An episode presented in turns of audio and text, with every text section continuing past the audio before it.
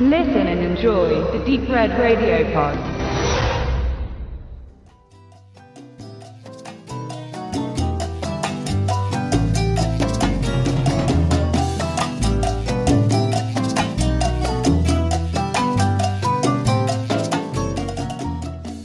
In der Zeit, in der uns Corona gesellschaftlich geißelte, ließ uns unser Radionaut Stefan an seinen Kochkünsten bei Facebook teilhaben, indem er regelmäßig häufig präsentierte, was in seinem Hause zubereitet und gespeist wird und erhielt von der Community Anerkennung und auch Lob, vor allem für das Geschirr.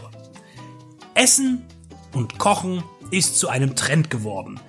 Dass der Mensch nicht nur isst, um den faustgroßen Hohlkörper in seinem Bauch auszufüllen wurde über Jahrhunderte bewiesen, in denen sich überall auf der Welt traditionelle und regionale Geschmäcker in Speisen evolutionierten, die zu einer in einem Menschenleben nicht verzehrbaren Vielfalt zu erleben sind. Mit Trend ist dabei gemeint, dass man anderen gerne mitteilt, was man isst und dazu trinkt und dass das Kochbuch aus Mamas Regal jetzt ein jugendlicher Foodblog im Internet ist. Ein Teil dieser Genuss-Sharing-Generation ist der Food Truck, der vor einigen Jahren in Deutschland zu einer Renaissance führte. Street Food nennt man das. Essen, das auf der Straße gekocht und gegessen wird. Ein bisschen ist es der Hohn für jeden Obdachlosen, der darin seinen Alltag sieht, genauso wie man beim Genießen von Essen nicht generell darauf gestoßen werden möchte, dass es auch die gibt, die mit leerem Magen ins Bett gehen müssen. Aber dies ist kein Beitrag zu einer notwendigen Grundsatzdiskussion, sondern zum Film Chef, der in Deutschland mit dem Kochschürzenaufdruck Dauerbrenner Kiss the Cook betitelt wurde. Essen, das aus Kraftfahrzeugen serviert wird, ist natürlich nichts Neues. Und auch ich stehe persönlich der Streetfood Neuinterpretation wegen seiner angereicherten Hipness-Attitüde eingeschränkt gegenüber, denn mir hat schon immer ein zweirädriger Klapperwagen genügt, an dem mäßige Currywurst und Schultheißbier gereicht wurde. Und so ist es auch bis heute noch. Jedoch zeigt der Zulauf und das Interesse an dem edleren, meist bedächtiger kreierten Fastfood-Angebot, dass es berechtigt ist. Und das ist auch gut so. John Favreau verfilmt seine Leidenschaft zum Essen in Kiss the Cook schrieb, produzierte, inszenierte und spielte. Zweifelsfrei ein Wunschprojekt, dem er später auf Netflix eine entsprechende Doku-Reihe folgen ließ. Mit seiner Arbeit an Iron Man legte er Grundsteine für das Marvel Cinematic Universe, in dem er auch als Chauffeur von Tony Stark visuell in Erscheinung trat. Seine Verbindung zum MCU-Cast ist sichtbar, denn mit Scarlett Johansson und Robert Downey Jr. konnte er zugkräftige Mimen in kleinen Rollen gewinnen für seinen Film. Als Feel-Good-Movie ausgerufen, vermag der Film auch nichts als das zu vermitteln.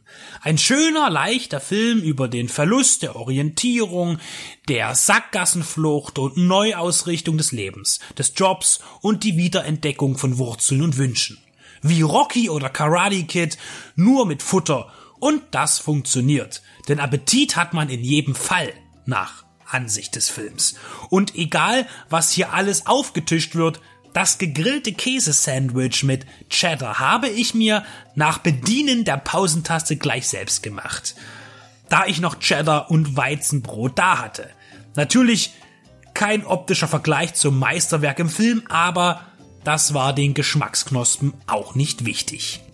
Neben dem falschen und richtigen Umgang mit sozialen Netzwerken lernen wir vom Favreau gespielten Chefkoch Carl Casper, der aufgrund einer schlechten Kritik seinen Posten in einem noblen Etablissement verliert und mit kubanischen Fingerfood-Delikatessen bei einem Roadtrip seine Existenz neu erforscht, ein besserer Familienmensch zu sein. Sich nach dem Ausrasten auch zu entschuldigen und zu lernen, mit der eigenen infantilen, beschränkten Sichtweise besser umzugehen und diese zumindest ansatzweise unter Kontrolle zu bringen. Und wenn der Sommer heiß und schwitzig wird, streuen wir, die Sackträger des Planetens, uns einfach Speisestärke auf die Eier.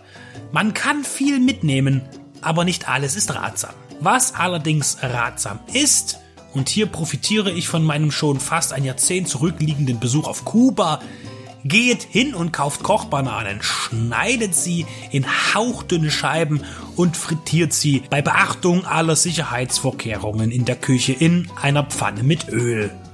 Eine feine Sache. Kiss the Cook ist das, was auf der Verpackung steht. Einer der besten Kochfilme aller Zeiten.